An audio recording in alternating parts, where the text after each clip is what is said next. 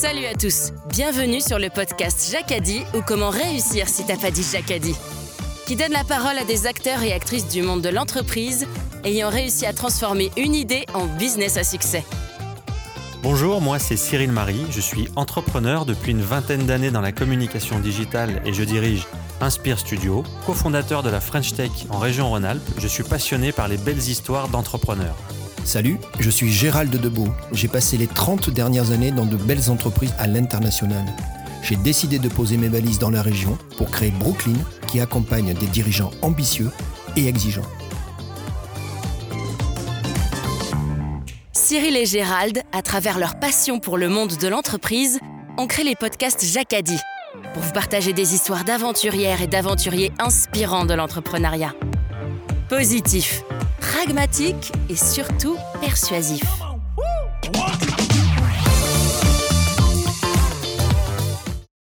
La notion de, de- de service client est fondamentale. On est dans une entreprise de service, on fait du service, que ce soit du nettoyage ou du télécom, le service, le client doit être au- aux premières loges. Bonjour à tous et bienvenue dans un nouvel épisode de Jacadi. Aujourd'hui avec Gérald, nous avons le plaisir d'accueillir Katia Fadili, la présidente fondatrice de la société Optilio. Gérald, à toi la parole. Katia, bonjour. Bonjour. Alors en fait, je dis Katia, mais je devrais être précis. Aujourd'hui, j'ai l'impression d'avoir quasiment trois invités en face de moi. Katia, il faut que tu m'aides. Moi, j'entends ton prénom. Ton prénom, c'est Kadija. Et encore, Absolument. je pense que je le prononce pas très bien parce qu'il y a une rota quelque, part. oui. Mais je m'aperçois qu'on t'appelle Katia et on m'a même dit que tu avais presque un nom de scène professionnel, c'est Kadi. Comment tu fais pour gérer ces trois prénoms?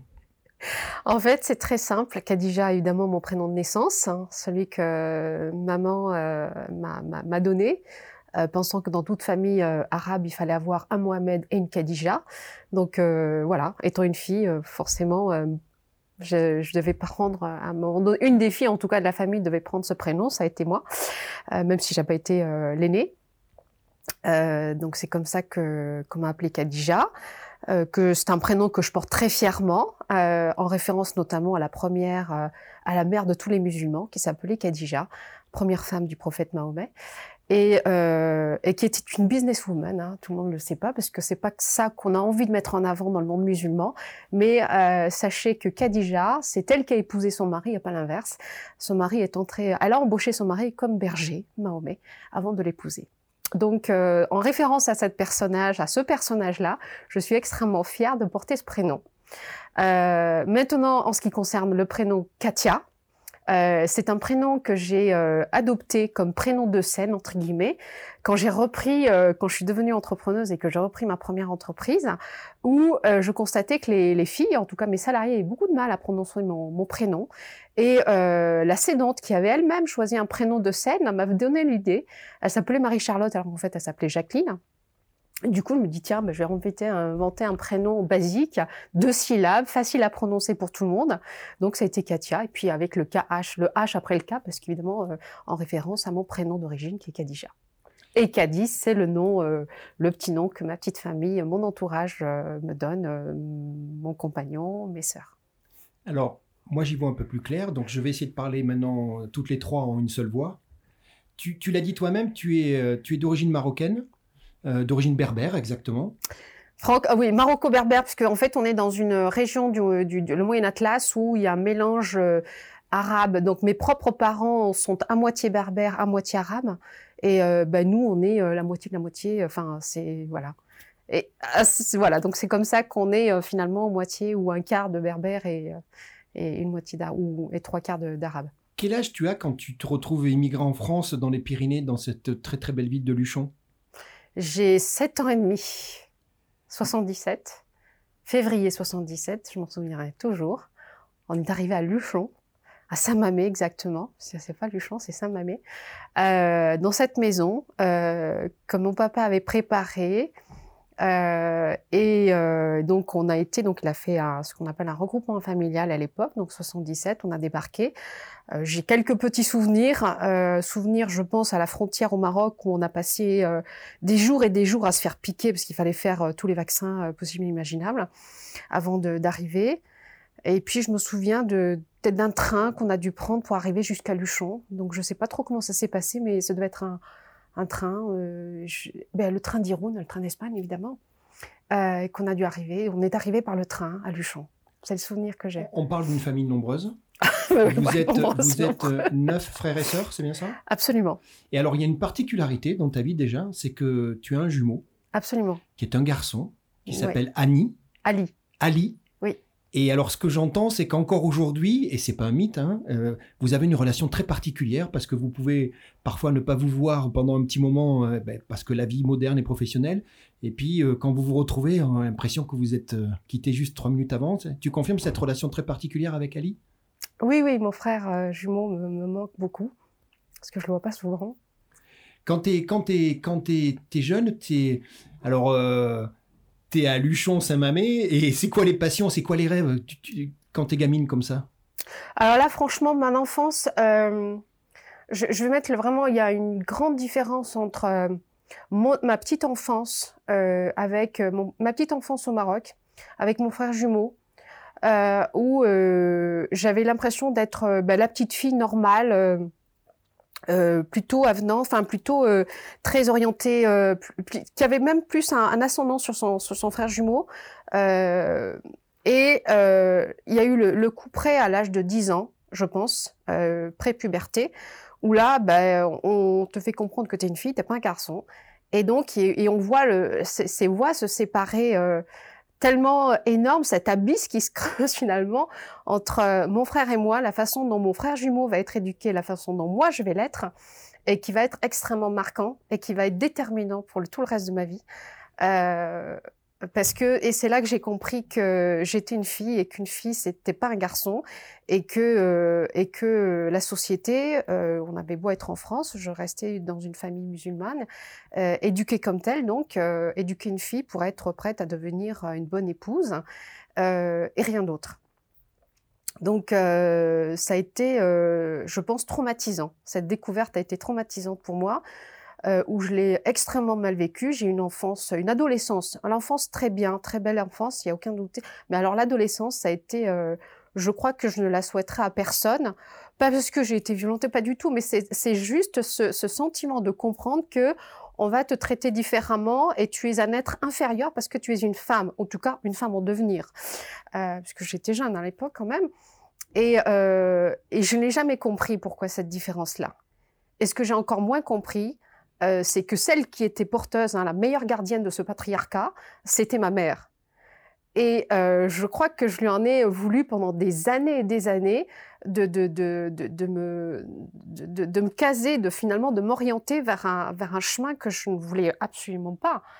Euh, donc, j'ai grandi, j'ai compris, et puis surtout, à un moment donné où je lui ai reproché, elle m'a dit, écoute ma fille, je t'ai éduquée comme je pensais qu'il fallait le faire je, tu peux pas me reprocher de pas avoir de faire ça.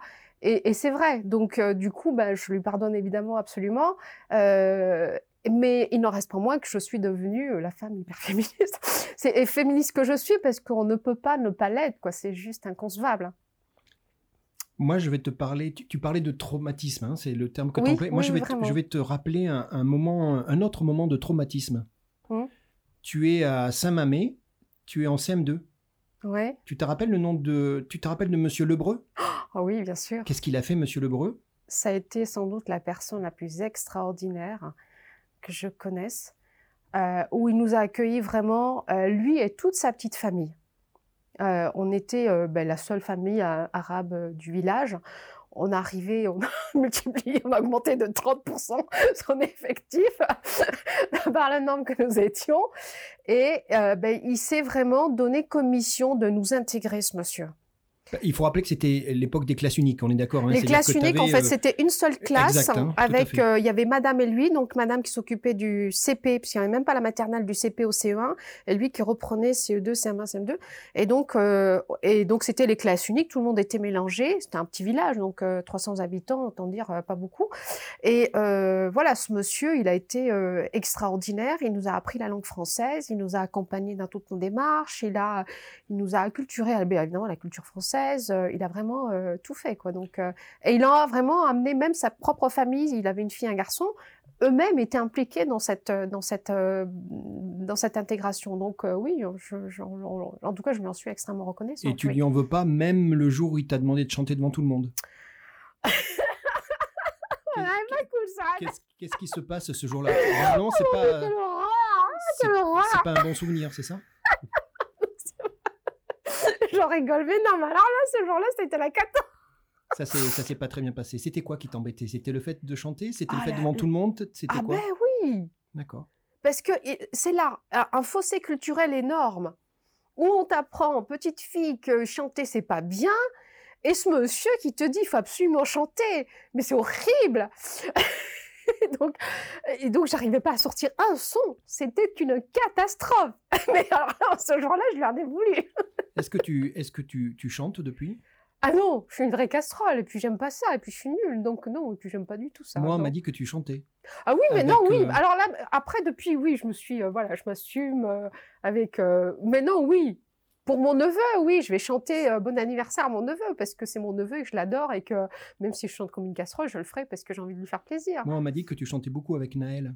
Ah oui. Que tu avais une relation incroyable avec lui et que ah, finalement c'est une, bonne revanche sur la vie ah, et que le chantement, le, chanter fait partie maintenant de ton quotidien. Ah oui, complètement. Ah oui, complètement. Oui, oui. Là, c'est après avec mon neveu, oui. Après mon neveu, c'est le fils de, de, Swad. Euh, ce, petit garçon que qu'on n'a pas attendu, qui est venu et qui euh, et qui aujourd'hui, euh, je considère comme absolument mon, propre fils. Et effectivement, on a une relation très particulière avec mon petit neveu. Alors que j'en ai 20. Hein. j'ai 20 neveux et ça.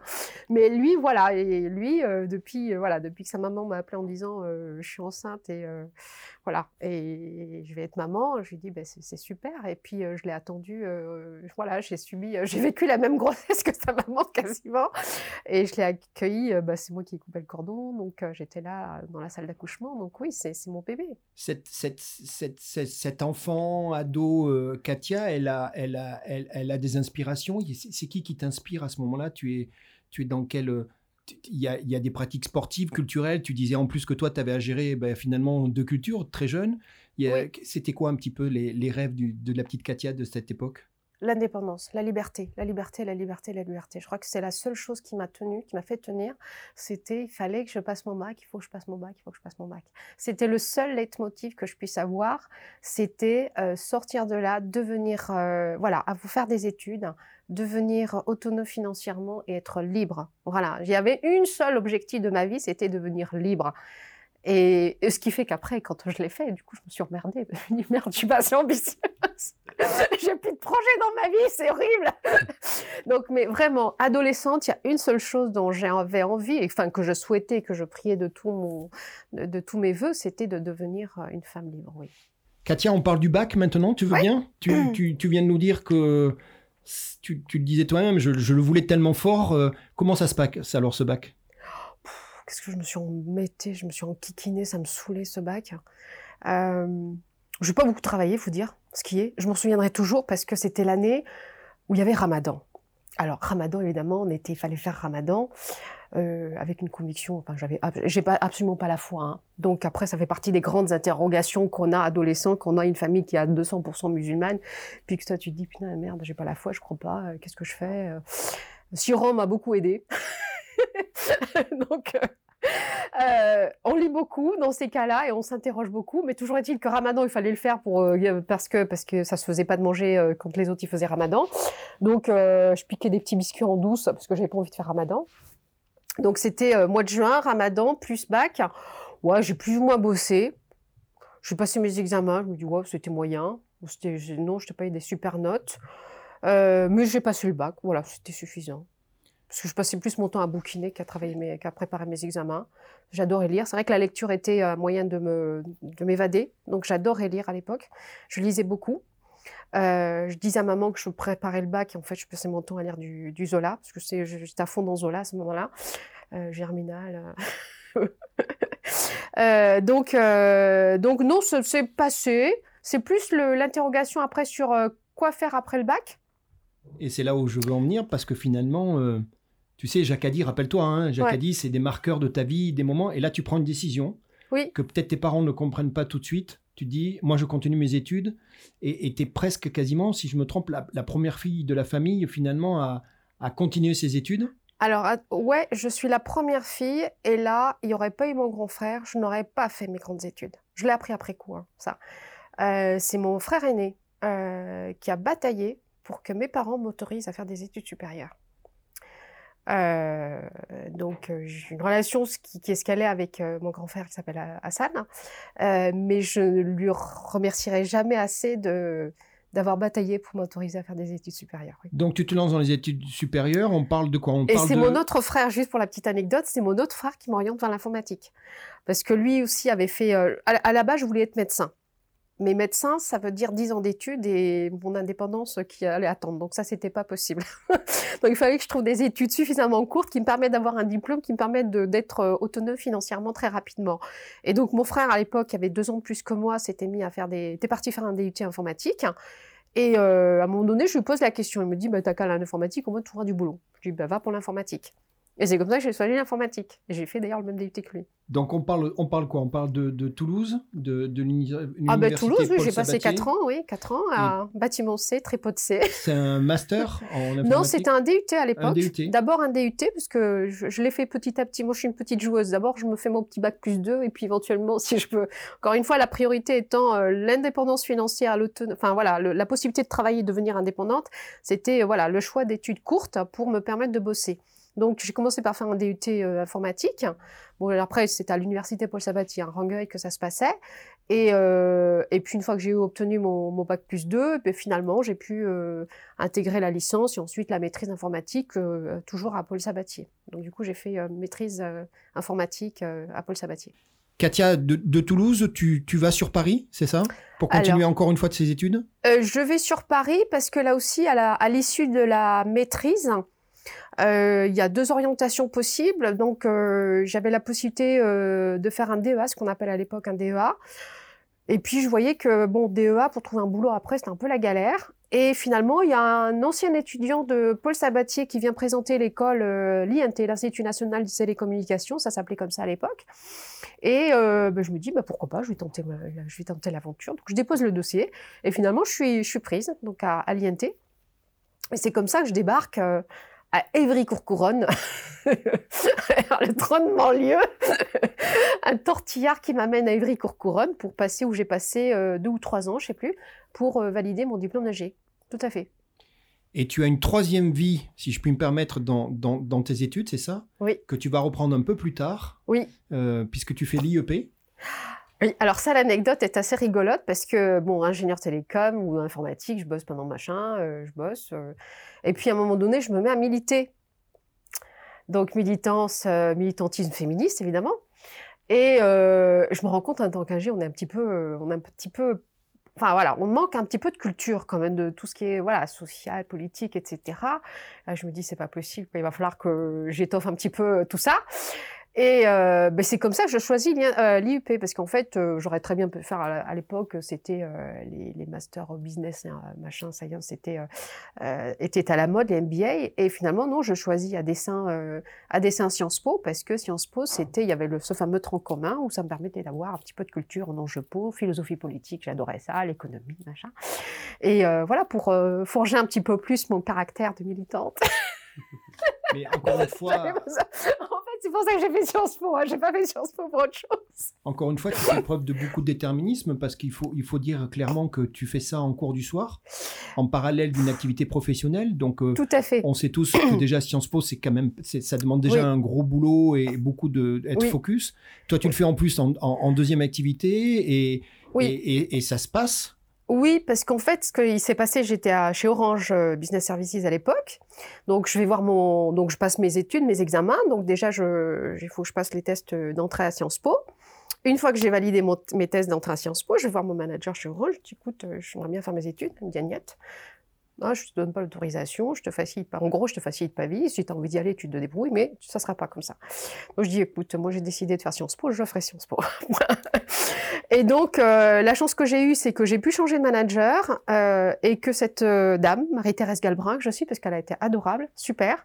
Et ben, j'ai trouvé un, modus operandi avec elle en disant écoute, je m'assois sur mes congés, je prends pas mes congés et je, suis arrivée, j'ai préparé ma, ma, feuille, mon planning, je lui dit ben voilà comment je vais m'organiser pour faire mes études. Il me dit écoute, si tu arrives à gérer, ok. Je lui dis j'en fais mon affaire, mais par contre je veux pouvoir aller faire mes études, donc je m'étais organisée pour y aller le soir, le matin tôt, le samedi matin, voilà.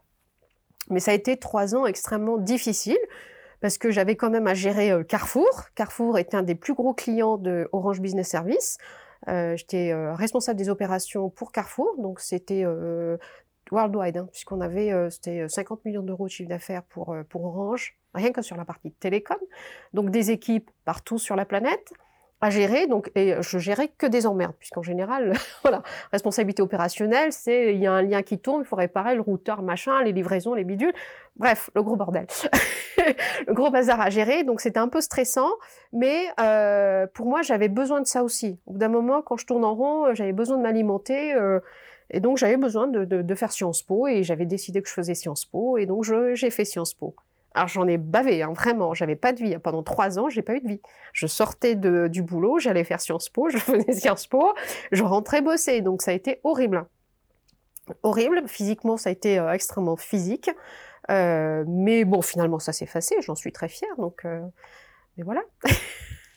Katia, tu, tu, tu parlais d'Orange. C'est quand même une, une, un chapitre très important dans ta vie professionnelle. On, on, on parle d'une bah, finalement d'une carrière d'une douzaine d'années. Hum j'ai l'impression que dès le départ, tu as des, des postes à responsabilité euh, euh, très vite. Hein mm. Tu es, tu es, tu as un poste de directeur avec des business units. Euh, tu, me parles un petit peu de cette période parce que tu te retrouves confronté à une grande entreprise mm. avec des grandes structures, avec des grandes équipes. Comment, comment, comment tu vis là-dedans? Comment tu t'en sors?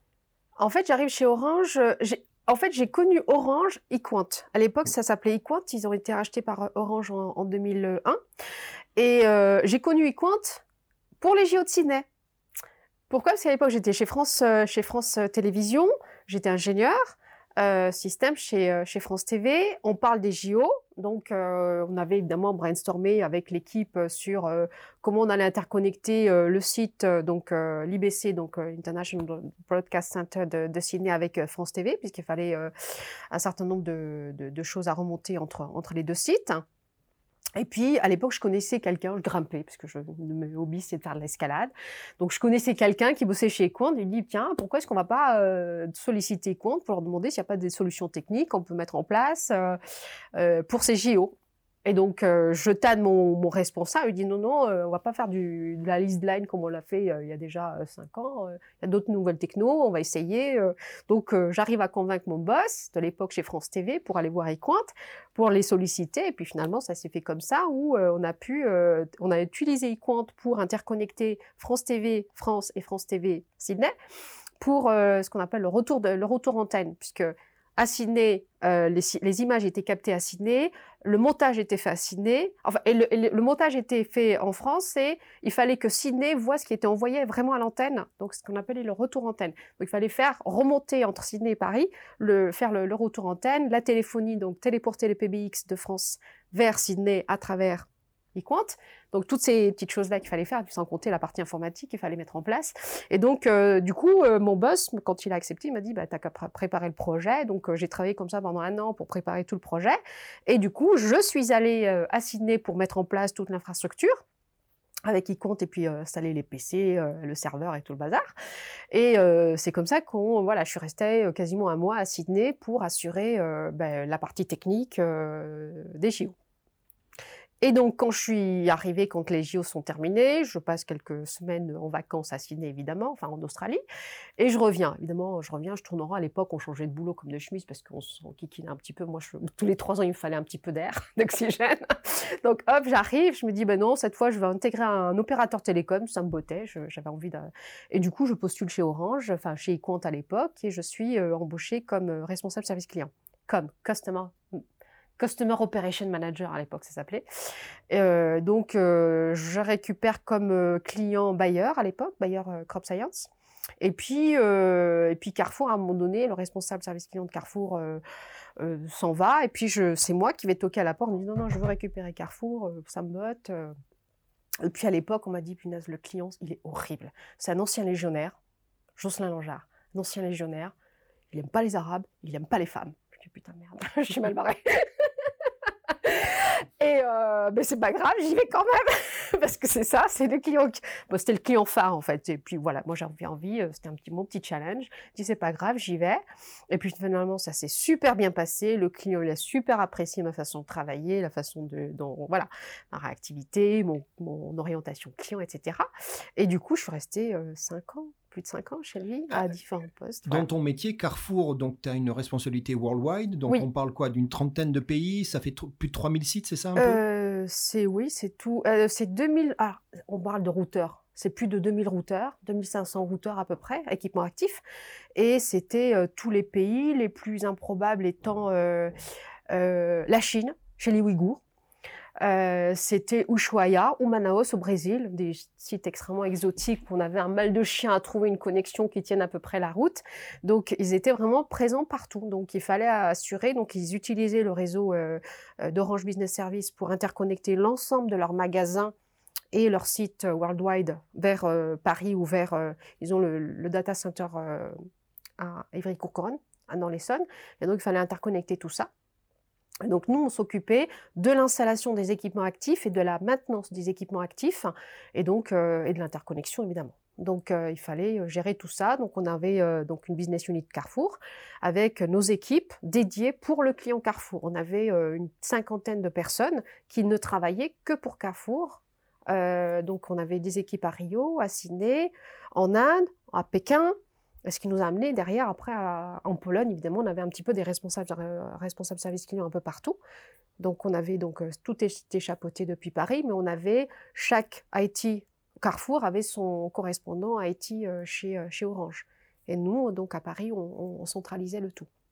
Donc là, tu es dans une vie trépidante, internationale, multisite. Oui. Et il se passe quelque chose en 2011 Qu'est-ce qui se passe en 2011 alors, avant d'arriver en 2011, Carrefour, donc entre-temps, il y a eu Sciences Po. Entre-temps, j'ai pris, après mes études, je suis passée, euh, donc j'ai pris la responsabilité euh, de directrice d'affaires, quand tu es directeur, où je suis allée à Bruxelles.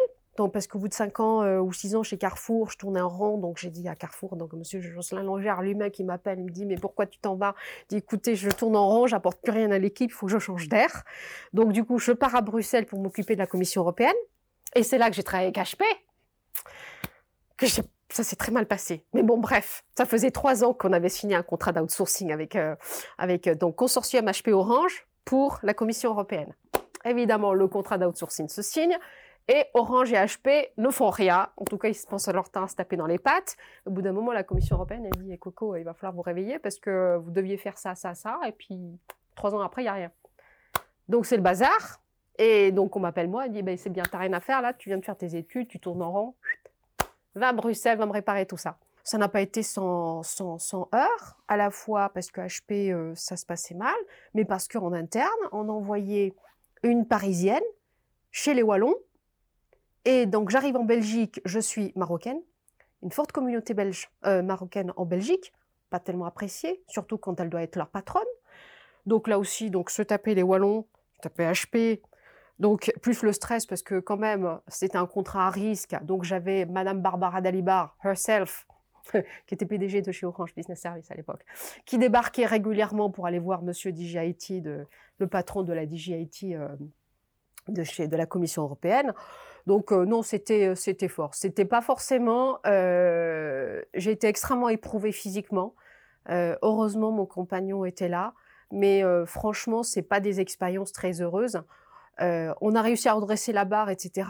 Mais personnellement, euh, je l'ai payé très cher. Et franchement, c'était pas une opération. Euh, alors, on m'a félicité, etc. C'était super. C'est d'ailleurs comme ça qu'après mon, chef, qui finalement donc s'est déplacé lui-même pour me féliciter, etc. Il me dit, bah, tiens, maintenant, t'as qu'à aller à, Genève.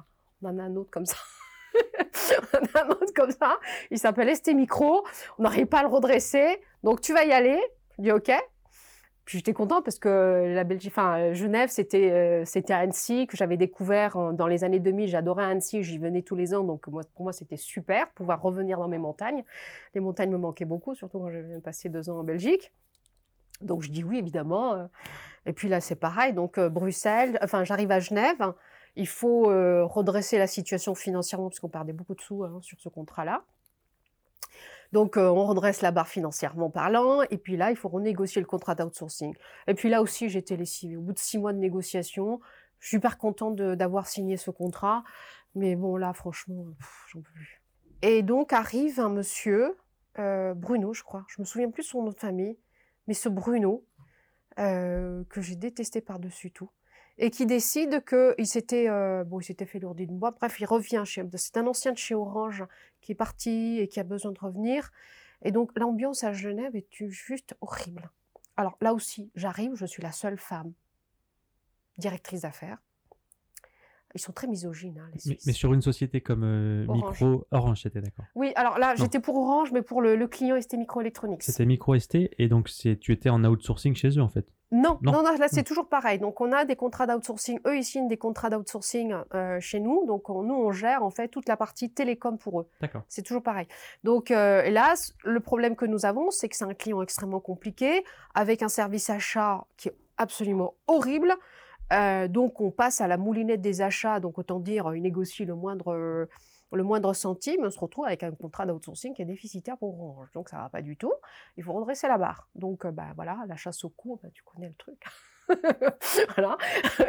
Donc il faut faire ce qu'il faut pour redresser financièrement euh, le compte.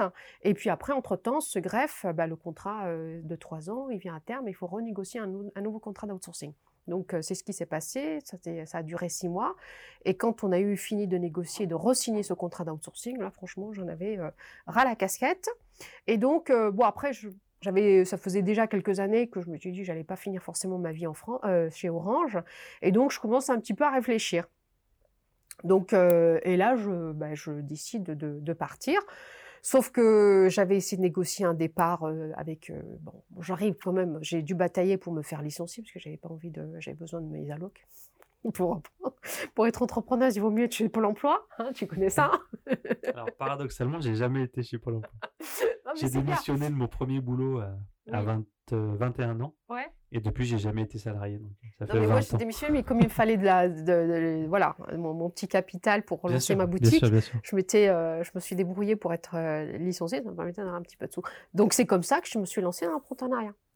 Et ce sentiment d'entrepreneuriat, finalement, euh, c'est déjà, ça avait commencé chez Orange à l'époque où on me disait euh, t'es intrapreneuse. Ouais, mais quand hein, tu manages autant de gens, que tu prends autant de décisions et que tu as autant de responsabilités, oui. tu étais déjà entrepreneur quelque oui, mais en fait, moi, je le réalisais pas. Hein. Je le réalisais pas du tout.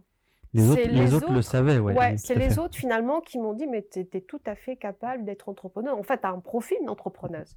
Et c'est comme ça finalement que je me suis dit, bah tiens, pourquoi pas? Si je le suis chez Orange, pourquoi je ne pourrais pas l'être euh, pour moi, pour mon propre Donc là, Katia, on parle de quoi? On parle d'avenir service nettoyage Et donc, c'est comme ça que, euh, entre 2000, euh, en, 2012, finalement, puisque je, je, je, je, me décide à me lancer dans l'entrepreneuriat, ça m'a pris quand même un petit temps de réflexion, parce que l'entrepreneuriat, ok, c'est super, mais quoi faire? Est-ce qu'on crée? Est-ce qu'on reprend? Euh, Dans quel domaine? Voilà. Et puis donc ça m'a pris quelques temps, quelques mois de réflexion pour bah, découvrir un petit peu l'écosystème et on découvre le monde de la PME, de la TPE. C'est vrai que j'ai toujours bossé dans des gros groupes et je découvre un monde extraordinaire. Et, du coup, j'ai voilà, j'ai commencé. Je, fais ma petite étude, mes analyses, mes machins. J'en viens à la conclusion que c'est mieux de reprendre. J'avais une contrainte, c'est reprendre dans le service pour les entreprises. C'est ce que je maîtrisais le mieux. Et après, le choix du domaine d'activité, finalement, euh, peu importe, puisque euh, c'est plus ma contrainte euh, financière qui a fait que... Et puis surtout, la disponibilité des cibles. Et c'est comme ça que, par le plus grand des hasards, j'ai repris une entreprise de nettoyage. En 2000, 1er janvier 2013. Voilà. J'ai signé le 31 pour une reprise effective au 31 janvier, au 1er janvier 2013. Et j'ai découvert un métier que je connaissais pas, une région que je ne connaissais pas, parce que ça faisait à peine deux ans que j'étais ici, hein, dans la région. Donc euh, j'ai découvert Saint-Pierre-en-Faucigny avec le nettoyage. je ne savais pas que ça existait. Ou le Mont Saxonnet. Est-ce que tu sais que j'ai grandi à Saint-Pierre-en-Faucigny? C'est vrai. Je te jure. Mon, mon, père photographe avait un magasin de photos là-bas. Ah voilà. Moi j'ai découvert Saint-Pierre-en-Faucigny et le Mont Saxonnet à l'occasion quand j'ai repris à bien nettoyage. Donc euh, ça a été un monde euh, très difficile, franchement. Physiquement c'était dur parce que j'y connaissais que dalle. J'y connaissais que dalle, mais c'est encore une fois, c'est ma volonté, mon courage, ou peut-être mon inconscience des fois. Hein. Franchement, c'était un peu inconscient. Hein. de reprendre dans un métier aussi difficile. Et donc, mais voilà, j'ai repris, j'ai retroussé mes manches, je suis allée me taper mes chantiers pour découvrir le métier, les salariés qui étaient très compliqués. C'est pas, on gère pas des ingénieurs comme on gère des, des agents de service, donc c'était un peu compliqué. Mais bon, malgré tout, on s'y fait, on apprend, et puis, puis je suis pas mécontente d'être arrivée huit ans après là où je suis. Donc, parce qu'après, j'en ai repris deux autres, hein, tant qu'à faire. Oui, donc à la fin, en fait, aujourd'hui, on parle de trois. J'ai repris deux autres entreprises, effectivement, parce que mmh. je me suis dit quand même que pour structurer, pour éviter si je voulais pas être le pompier de service euh, toute ma vie, donc il fallait quand même que je structure un petit peu. Donc, euh, puis j'avais un petit peu de l'ambition de grandir un petit peu, donc c'est comme ça qu'il y en a deux. Aujourd'hui, on a trois, enfin, c'est trois entreprises avec une quarantaine de salariés et un million de chiffre d'affaires. Voilà et donc qui est une organisation structurée, stable. Trois entreprises, toutes dans le même secteur? Oui, dans le même secteur. L'idée étant de, regrouper un petit peu et d'intervenir, de couvrir le département du 74. Et tu as travaillé sur une, une entreprise qui s'est retrouvée une marque ces entités sont toutes sous la même marque en fait Tu les as absorbées pas du tout. Tu as gardé leur entité? Oui, c'est le choix a été, étant donné qu'elles avaient chacune leur identité, leur zone de chalandise, je n'ai pas souhaité les modifier. Et je me dis qu'elles ont toute leur euh, notoriété, leur image. Euh, et donc, euh, bah, Claire par exemple, qui est très présente dans le Genevois, elle est connue, elle existe depuis 75. Donc, non, 1975. donc, non, du coup, j'ai préféré les garder comme ça parce que ça se passe très bien. Donc, même si c'est un peu plus lourd en gestion, mais voilà. Aujourd'hui, c'est trois entreprises bien identifiées et qui marchent plutôt bien avec une équipe professionnelle euh, ravi d'être dans l'entreprise, bien organisée, bien structurée grâce à Optilio. Voilà. Après, d'où l'idée d'Optilio est venue de là, tout simplement. Donc, tu te retrouves entrepreneur. Tu as trois entreprises dans un secteur d'activité, une zone géographique euh, qui est mmh. ici. On parle de la Haute-Savoie. Mmh. Et tu dis toi-même, à un moment, Optilio arrive de quoi? De, ce besoin finalement de. Tu prends un peu de recul sur ce métier et tu te dis qu'il y, y, a quelque chose à faire pour accompagner les entreprises? C'est quoi le non, déclencheur Non, c'est surtout que je galérais. Mais je galérais comme une tarée. Euh, j'ai mis, quand la première entreprise que j'ai reprise, d'ailleurs les trois, hein, euh, aucune digitalisation, c'était encore le papier et le crayon. Euh, et donc je me dis non, c'est pas possible. Moi, je suis informaticienne, moi il me faut un truc, voilà, que je puisse. Et donc je dirais que la phase 1 de l'informatisation, c'était mis sous Excel, et puis phase 2 et phase 3. Phase 3, je lui ai dit non, il faut trouver un logiciel. Donc j'en ai testé, hein, j'en ai testé différents. Je dit non, il faut un truc euh, qui me permette de gérer les plannings. C'est le cauchemar, hein, ça les plannings. Il dit non, c'est pas possible. Avec ce qui existe là sur le marché, il n'y en avait aucun, effectivement, qui gérait correctement les plannings. Donc j'ai tanné mon compagnon, depuis 2013, hein, 2013, 2017, 2017, il a accepté. pendant 4 ans, pendant 4 ans, je l'ai tanné pour qu'il pour qu'il s'y mette.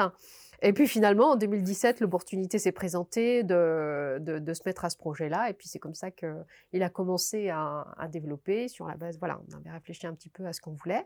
Et il a commencé le développement en 2017. Et en 2018, euh, première version, euh, Optilo V1, que j'ai moi-même utilisé et éprouvé pendant plus d'un an avant de le commercialiser.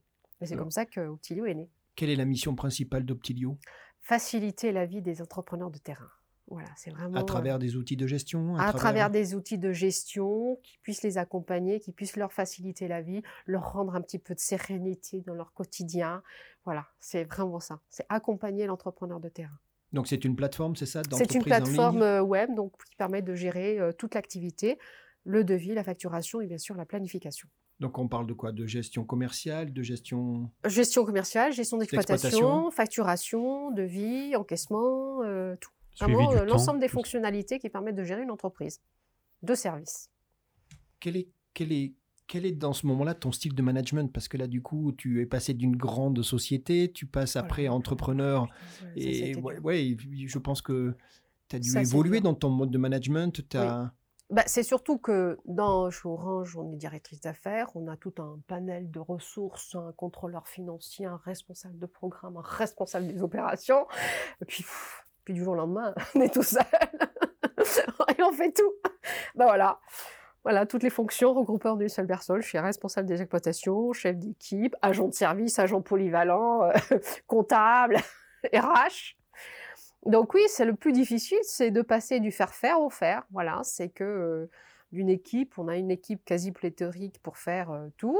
Se retrouve tout seul à la barre avec une boîte qui n'est pas structurée, on n'a que des agents de service qui parlent à peine le français, dont on ne parle pas la langue non plus.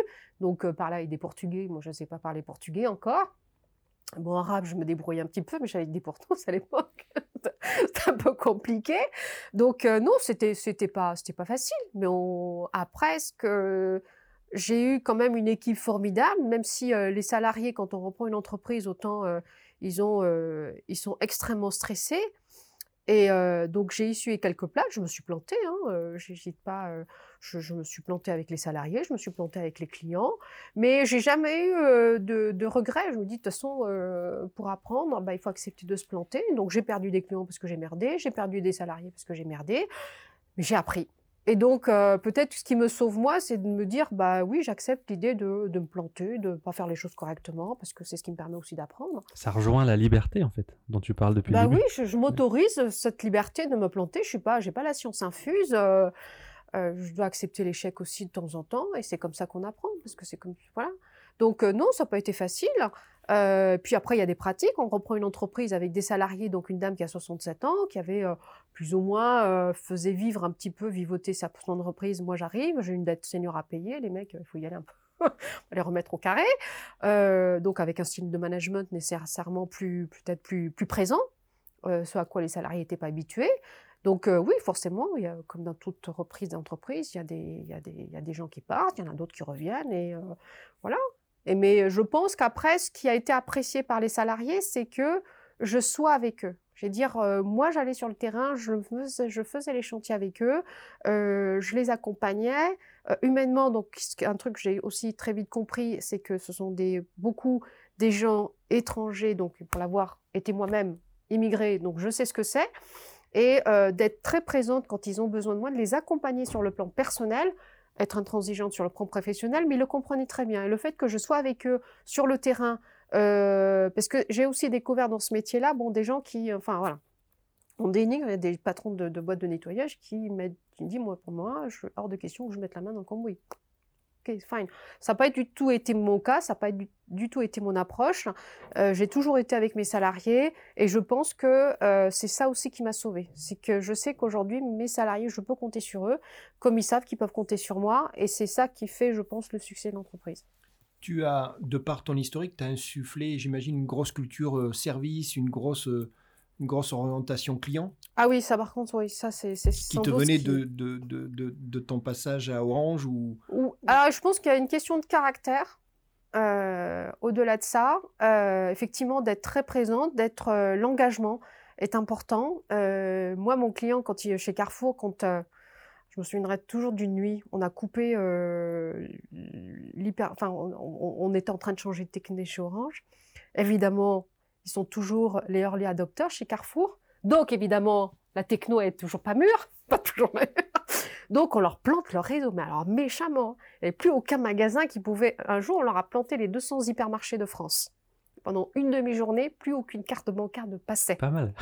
Donc, euh, voilà, quand on passe toute une nuit et le client m'appelle, il dit Kadija, parce que je sais pas que je m'appelle toujours Kadija, tu m'abandonnes pas. J'ai passé une nuit blanche avec les équipes worldwide pour essayer de rétablir le truc. Donc, euh, oui, parce que Carrefour m'a beaucoup éduqué parce que j'avais en face de moi des clients qui avaient un, très fort sens de la relation du, service client. Et du coup, euh, je ne pouvais pas ne pas aller dans leur sens. Et pour moi, c'était important de leur apporter ce service-là. Ce qu'ils ont et beaucoup apporté, apprécié chez moi, effectivement, c'est ma capacité à comprendre leurs besoins et à, et à, être disponible au moment où ils en ont le plus besoin et à faire en sorte que l'ensemble de l'équipe aussi reste dans, ce, dans cet état d'esprit-là. Et on avait une équipe absolument extraordinaire parce que parce qu'on avait un client euh, extraordinaire qui, aimait beaucoup les techniques, il était très technique, il détestait les commerciaux, mais les techniciens, il les adorait.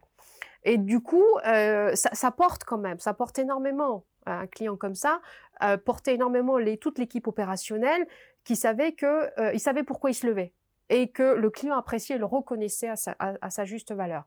Donc sans doute, j'ai beaucoup beaucoup appris chez Carrefour et c'est vrai que c'est sans doute ça que j'ai euh, retransmis après à mes équipes et à mes clients et dans mon management au quotidien, c'est ça. La notion de, service client est fondamentale. On est dans une entreprise de service, on fait du service, que ce soit du nettoyage ou des télécoms, le service, le client doit être aux, premières loges. Enfin, c'est notre priorité. Tu es, une, tu es une grosse bosseuse On dit de toi que tu es toujours au minimum à 210%. Et il y a des moments où tu n'as pas le choix. Donc, tu travaillais à toute heure. Ça, ça parfois même manger un peu tes vacances. Il fallait avoir cette disponibilité. Tu, tu, te rappelles d'un resto indien à Bruxelles où, où il se passe quelque chose d'incroyable? Tu veux me parler de ce qui se passe? Tu es dans un resto à Bruxelles avec ton chéri? Watermal Boisfort. Alors, c'était avec mon chéri. Vous avez commandé, tout se passe bien, vous êtes en amoureux, et qu'est-ce qui se passe Eh bien, il y a mon, mais, euh, mon, mon N plus 2 qui m'appelle. Toujours pour la Commission européenne, évidemment, on était en plein marasme avec la Commission européenne. eh bien, je passe le repas au téléphone avec mon N plus 2. Et, Fred, il est à côté en train d'attendre que, que, je finisse et, Et ton chéri, il, est, il attend. Et vous mangez froid, c'est ça, à la fin du call qui dure longtemps? Ah oui, il a duré quelques temps, oui, le call. Mais tu avais trouvé la solution, en tout cas, tu avais apporté euh, oui, oui, bah, c'était moi plus deux, c'était euh, oui, oui, tout à fait. Mais j'avais complètement oublié Fred qui était là de l'autre parce que j'étais sortie. Et voilà, je papotais avec mon N plus 2, j'ai complètement zappé. Et je reviens, le repas était froid, et puis voilà, on est parti. on a à moitié dîné, puis voilà. Donc oui, lui, s'en souvient. S'en souvient toujours, Fred. En plus, c'était au tout début de notre relation. Tu lui as donné tout de suite les bonnes, les bonnes, les bonnes, les repères. Katia, tu te retrouves euh, à un moment de ta vie à, décider de rentrer dans l'entrepreneuriat et, on sait tous, et on en entend souvent parler, qu'il y a toujours cette sensation de, solitude qui est très difficile au début. Et, à juste titre, tu disais, toi venant d'un grand groupe international où, où finalement, tu l'expliquais tout à l'heure, il y a quasiment toutes les fonctions qui sont à ta disposition. Du jour au lendemain, ben, les fonctions, c'est toi. Euh, j'ai l'impression que dès le départ, tu sens le besoin d'être aidé. Et, c'est comme ça que finalement, tu fais appel au réseau Entreprendre dont, tu fais partie aujourd'hui et tu es administratrice. Tu, m'expliques un petit peu ce lien comment... Au tout début, en fait, quand j'ai repris à venir, euh, très vite, je me suis rendu compte que j'étais seule parce que même si en fait euh, autant quand on reprend une entreprise classique, on a les salariés autour de soi, on peut aller les voir le matin discuter. Là, mes salariés sont sur le terrain. Moi, je me suis retrouvée toute seule au bureau. Euh, bon, le café le matin, je l'ai souvent pris tout seul, quoi. Et je me suis dit non, c'est pas possible, je peux pas rester comme ça. Donc, quand j'ai toqué à la porte du réseau, c'est avant tout euh, le réseau, on va le voir pour le financement et pour l'accompagnement. Moi, j'ai dit, je veux venir chez vous parce que parce que j'ai besoin de ne pas être seule. Voilà, je n'ai pas envie de rester toute seule, il faut que j'échange. J'avais besoin aussi de, de connaître mieux l'écosystème, je connaissais pas du tout la région, donc il fallait que je euh, trouve un moyen de mieux connaître l'écosystème local. Donc pour moi, c'était euh, intégrer un, réseau euh, bah, comme réseau entreprendre était la bonne solution. Donc réseau m'a accueilli. Du coup, j'en suis devenue lauréate. Et donc, et j'ai été accompagnée à mon grand bonheur par deux chefs d'entreprise, Laurent et Françoise, pendant deux ans. Et ça a été aussi très profitable parce que chaque mois, euh, le principe du réseau, c'est qu'on est accompagné à raison d'une session par mois pendant deux ans.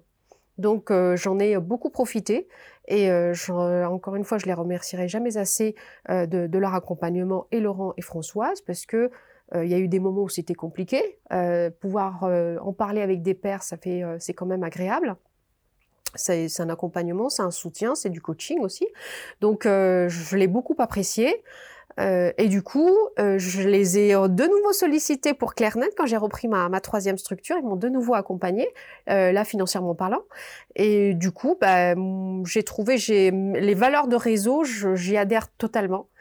Et donc petit à petit, euh, voilà, j'en suis devenue administratrice et maintenant je suis au bureau du réseau. Et donc pour moi, c'est extrêmement important de rendre aux autres ce qui m'a été donné.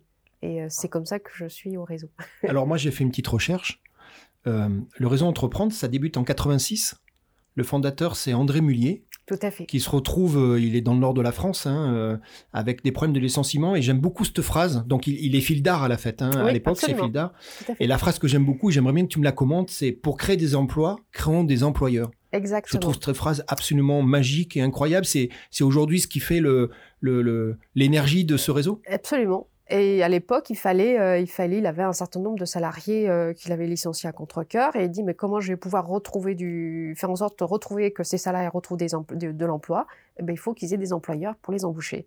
Donc c'est comme ça qu'il a incité, qu'il a créé cette association qui existe depuis lors et qui, euh, dont le but c'est d'accompagner les repreneurs de façon à maintenir les emplois, puisque un, de, des critères aussi dans de, de, de recrutement de, de réseau, c'est que un créateur est le bienvenu à condition qu'il s'engage à créer des emplois, euh, un minimum d'emplois euh, dans un, moyen terme. Donc la création ou la préservation des emplois, c'est une des, euh, des, des, valeurs et des, des, motos de, de, de réseau, tout à fait.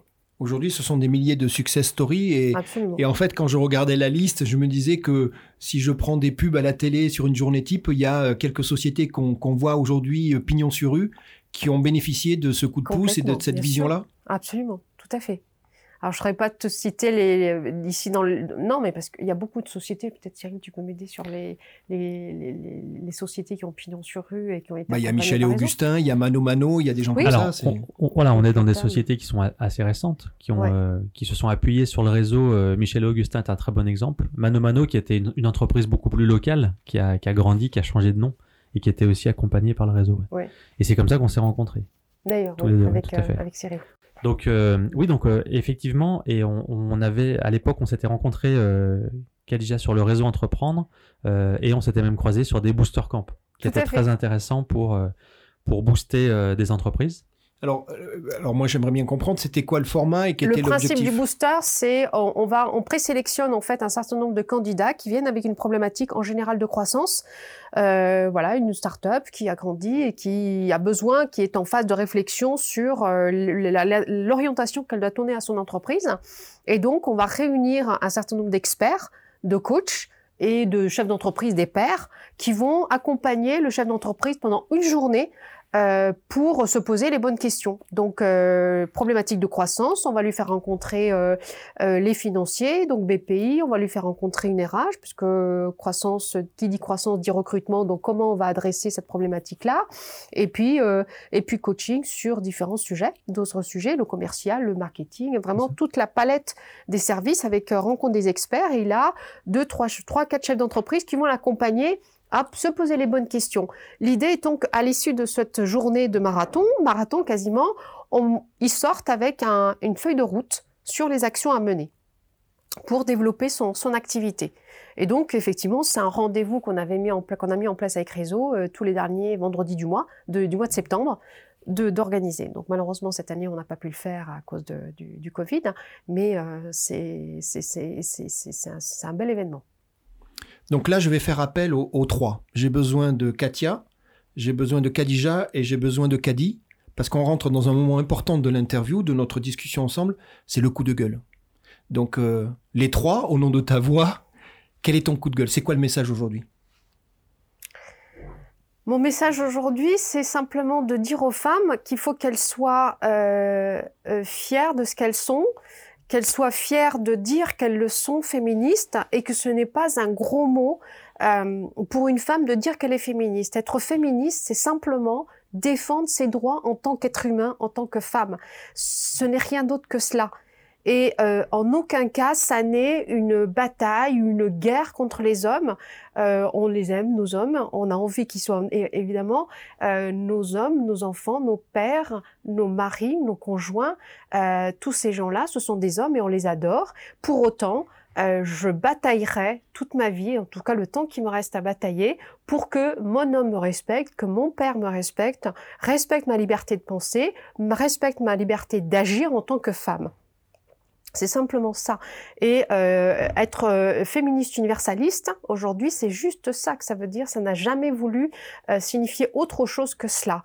Et donc les hommes en général qui se sentent agressés parce qu'il y a une femme qui se dit féministe et qui est fière de l'annoncer, messieurs, vous ne devriez pas c'est juste une femme qui essaie de défendre ses droits. Elle n'a pas euh, pour ambition euh, de vous émasculer, messieurs, non pas du tout. C'est juste de vous dire, ben, le gâteau, euh, il, est, il a cette taille-là. J'ai tout à fait le droit d'en prendre la moitié parce que je suis un être humain. Tout simplement. Est-ce que, Et ce n'est pas parce que je suis une femme que je devrais avoir le quart d'un gâteau alors que je devrais en prendre la moitié que je comprenne bien, le, ce dont tu parles, le féminisme universaliste, c'est ne pas prendre en otage ni en ennemi l'homme, c'est ça, c'est de, c'est au contraire, c'est un combat ensemble pour équilibrer les choses. Voilà. D'accord. Voilà, on a, on avait une, une expression euh, à l'époque quand je militais. On dit les femmes ne veulent pas partager le gâteau, elles veulent en changer la recette. Et je pense que c'est ça. Euh, on a aussi envie de, de, de voir de, un modus operandi qui soit différent. On n'a pas envie d'être cloisonné dans un rôle. On a envie de pouvoir s'exprimer dans une personne, dans un groupe de personnes. On veut pas que les choses soient faites par rapport au fait que par rapport au genre, mais par rapport à des appétences, par rapport à des compétences. Dans un groupe, je déteste que les filles elles soient euh, canalisées vers euh, le nettoyage, le soin, le machin, mais plutôt de considérer qui a l'appétence pour ceci ou cela, ou qui a la compétence pour ceci ou cela, et se répartir les rôles par rapport à ça. Et le fait que ce soit homme ou femme, c'est juste débile comme euh, élément de démarcation. Alors moi j'adore parce que ça c'est un vrai coup de gueule. Hum. Est-ce que le genrisme fait partie de, de, de ton raisonnement? Le genrisme, je sais pas ce que c'est que le genrisme. Le genrisme, c'est en ce moment le mouvement de pensée qui dit que une fille ne joue pas spécialement la dinette et sa couleur préférée n'est pas le rose. C'est débile. Un garçon peut effectivement lui aussi aimer le rose. C'est débile. Vous savez que voilà. Alors mon petit neveu, euh, c'est un exemple. C'est qu'aujourd'hui on en est au point. Mon petit neveu, un jour, il a, il a, on lui a acheté un vélo bleu. Il voulait un vélo rouge et rose. Il a, flashé sur un vélo rose. Alors nous qui bataillons tous les jours en disant mon petit neveu, mon cher, mon petit, mon petit Naël, tu as le droit d'aimer le rose. Mais mon sang, quand il a flashé sur le vélo rose, on s'est regardé avec sa maman. Je lui dis mais c'est pas possible, on peut pas lui acheter ça. Si on lui achète ça, ça va être la cata. Alors que lui, dans sa tête, il me dit tu, tu me dis que j'ai le droit de porter du rose. Pourquoi tu m'achètes pas mon vélo rose? Ben non, mon chéri. Alors du coup, il a acheté la panière rose, mais le vélo, il était bleu. Et la panière, on pouvait l'enlever du vélo parce que raisonnablement, on pouvait pas l'envoyer à l'école avec un vélo rose parce qu'il se serait fait lyncher par les copains. Par rapport au regard des autres, par rapport à par rapport au regard des autres. Donc euh, les vêtements roses, même s'il adore, je lui dis mon garçon non, je suis désolée, je peux pas t'habiller en rose. Parce que tu vas pas à l'école habillé en rose. Et aujourd'hui, tu as l'impression que ça évolue dans quelle direction? C'est une catastrophe. D'accord. Ah oui, vraiment, c'est une catastrophe. Euh, il y a peut-être, euh, il y a la jeune génération qui considère que le féminisme c'est un combat d'arrière-garde, que tout est machin. Euh, puis alors moi, ce qui me sidère, je, suis très très attristée. Peut-être que la jeune génération, il y a peut-être le mouvement MeToo qui aide un petit peu, mais moi, je, suis par ailleurs au conseil d'administration de mon de, mon métier, enfin de, de, de la fédération de la propreté. Et un jour, on me demande de créer la commission femmes. Alors déjà, on est trois, hein. trois femmes sur plus de 20. D'accord? Les deux gonzesses qu'il y a là-dedans, il y en a une qui dit Ah, mais non, on va pas créer une commission film, ça sera discriminant par rapport aux garçons. Et puis l'autre qui dit Moi, j'en ai rien à foutre des femmes, euh, c'est pas mon problème. Voilà. C'est comme ça que la commission femme, elle a, jamais vu le jour. Et voilà, je suis juste atterrée de, de, de, voir le comportement de certaines femmes qui sont en responsabilité et pour lesquelles il, n'y a pas de problème de, de, genre ou de femme ou de, euh, donc sans doute ne l'ont-elles jamais connue dans leur vie et, tant mieux pour elles. Mais c'est quand même pas la réalité. Et la réalité, c'est que 90%, si ce n'est 99% des femmes, sont quand même, euh, alors je dirais pas, elles sont pas victimes, en tout cas, elles sont euh, discriminées parce que ce sont des femmes et que le regard qui est porté sur les femmes est toujours discriminant. Despising. Ça, j'aime bien le mot anglais. Euh, condescendant, c'est ça? Hmm. Très condescendant vis-à-vis des femmes. Et je trouve pas ça normal. Mais c'est déjà, encore une fois, comme dans, les, dans mes militantes féminines, les femmes, il faut déjà qu'elles se battent contre elles-mêmes pour... Euh, alors, on a, on a cloué au pilori une dame qui a dit, il faut... Euh, alors, elle a utilisé une, une, une, phrase malencontreuse qui est de dire, il faut tuer les hommes de son, de son image mentale. Sauf que les gens, ils ont retenu, il faut tuer les hommes ils ont oublié de son image mentale. Parce que avant tout, pour être libre, il faut être libre dans sa tête. Il faut sortir le patriarcat de sa tête. Et, du coup, mon message, en fait, s'adresse avant tout aux femmes. Soyez vous-même, soyez libres et osez être vous-même et être des femmes. Être femme, ce n'est pas quelque chose de péjoratif. On peut être très fier d'être une femme. Et qu'aujourd'hui, dire à un homme d'être une femme, on a toujours l'impression que la femme est là, l'homme est là. Et ça, c'est pas acceptable. Est-ce que tu penses que cet état de fait dont tu parles, il est plus réel dans le monde de l'entrepreneuriat ou finalement ce n'est qu'un microcosme et qui à peu près euh, reflète bien le, la société en général? Oh, Il reflète bien la société en général. Cela dit, dans l'entrepreneuriat ou dans le monde du travail, dans le monde du travail, euh, dans l'entrepreneuriat, j'ai pas senti. Euh, alors je sais que euh, il y en a qui disent être victimes, effectivement, le fait qu'on les considère moins quand, en tant que porteuse de projet. Je vous avoue, j'ai pas été, j'ai pas fait l'objet de ça. Donc je ne peux pas témoigner par rapport à ça. Euh, maintenant, dans le, dans le domaine de l'entreprise, pour en avoir été euh, victime moi-même, euh, quand on est une femme, c'est très compliqué. Et euh, donc, je l'ai vécu à Bruxelles, je l'ai vécu à Genève avec euh, des mecs qui étaient, il y avait des garçons qui étaient responsables, qui avaient des responsabilités. J'étais la seule fille, hein, et c'était extrêmement compliqué. Donc, euh, mais voilà, encore une fois, j'en veux pas aux garçons, j'en veux pas, j'en veux avant tout aux femmes euh, qui n'osent pas euh, et qui, qui, qui, qui, se cachent les yeux, enfin qui se mettent un voile sur les yeux ou carrément un masque sur les yeux en disant je cachais, cacher, cacher, cacher ce problème que je ne veux pas voir ou que, ou que ça n'existe pas, qui sont dans, dans, dans le déni total de cette problématique-là. Et à la rigueur, c'est pas le problème, c'est pas les hommes ne sont pas mon problème, les femmes le sont beaucoup plus parce que euh, pour adresser ce problème, il faut déjà qu'elle soit consciente qu'il existe. et je pense qu'il y en a beaucoup trop euh, qui, font mine de, l'ignorer. C'est pour ça que tu dis que tu penses que le, mouvement, il doit d'abord venir de l'intérieur. C'est ce que ah, tu disais tout à l'heure. Carrément. C'est être convaincu soi-même. Être... Oui, oui, complètement. il faut que ça vienne de nous. C'est un super coup de gueule et moi, pour moi, le message est clair. Katia, on arrive à un moment où, nous, ce qu'on aimerait, c'est que tu partages un petit peu quels sont euh, ben, les challenges et surtout les opportunités devant toi. Alors, ce que je retiens, c'est que ben, tu as trois casquettes aujourd'hui. Tu as, toute la partie avenir service, qui, j'imagine, est en train de croître. Tu as bien évidemment euh, ben, toute l'énergie que tu mets dans, dans Optilio, et puis surtout ce réseau entreprendre qui est une sorte de, ciment pour toi et de fédérateur. Tu, peux partager un petit peu, c'est quoi l'actualité et, les prochaines étapes de ces trois activités chez toi? Avec plaisir. Je reviendrai sur l'engagement réseau et l'engagement de façon générale en, dernier. Alors aujourd'hui, en fait, euh, donc ça fait euh, depuis 2018 qu'on gère euh, que Coptilio est né, donc en juin 2018. Donc c'est un petit qui a besoin de grandir, auquel il faut apporter même un petit peu d'hormones de croissance là, bientôt. et le constat que je fais, c'est que j'ai d'un côté effectivement la partie propreté qui se porte bien, qui gère. Euh, je fais un constat aussi, à titre personnel, c'est que je suis une très mauvaise manageuse, manager. Euh, j'adore développer des idées, euh, mais dès que ça commence à ronronner, ça me, ça m'enquiquine. Donc, donc il va falloir, et je me rends compte aussi que il y a un moment donné, si on veut faire bien les choses, il, faut faire des choix. On peut pas tout faire bien. Ça c'est. Donc, je suis à la croisée des chemins. Il faut que je prenne une décision. Euh, elle est en cours de réflexion. Je ne sais pas ce que je vais faire.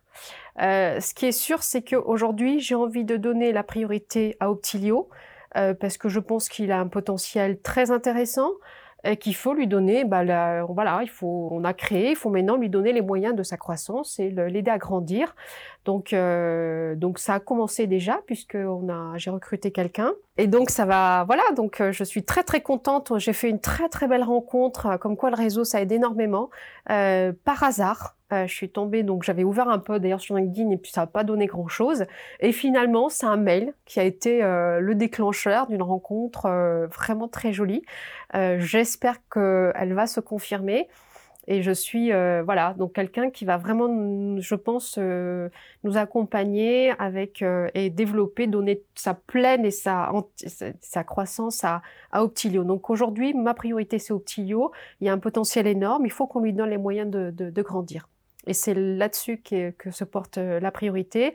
D'un côté, euh, je suis déchirée parce que euh, voilà, mon énergie, en réalité, on peut pas la donner partout, on peut pas la disperser partout. La propreté aujourd'hui, Avenir se porte bien. C'est une équipe structurée qui fonctionne, des, des chefs d'équipe qui sont extraordinaires qui sont responsables, qui se maîtrisent bien leur secteur d'activité, enfin leur secteur géographique et leurs équipes. Donc ça tourne, j'en suis contente.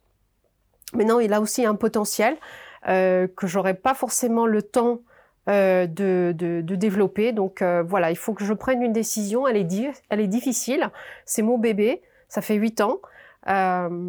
C'est mon équipe que j'ai constituée au fil du temps avec lequel j'ai une relation très forte, surtout les chefs d'équipe. Donc c'est très compliqué pour moi en ce moment. parce que je sens, je sais, je, je prends conscience qu'on peut pas tout faire, ou essayer de tout faire, c'est finalement mal faire. Donc euh, c'est pas évident pour moi. Euh, ce qui est sûr, c'est que voilà, il y a Optilio et puis mon engagement par ailleurs, c'est ce que c'est ma bouffe Ouais, c'est ma bouffée d'air aussi.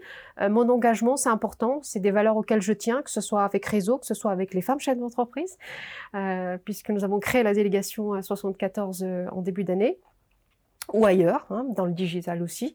Euh, donc j'ai l'engagement me c'est ma bouffée d'air, j'y tiens énormément. C'est aujourd'hui avec Réseau, c'est aujourd'hui aussi avec le syndicat patronal euh, où je suis très impliquée également.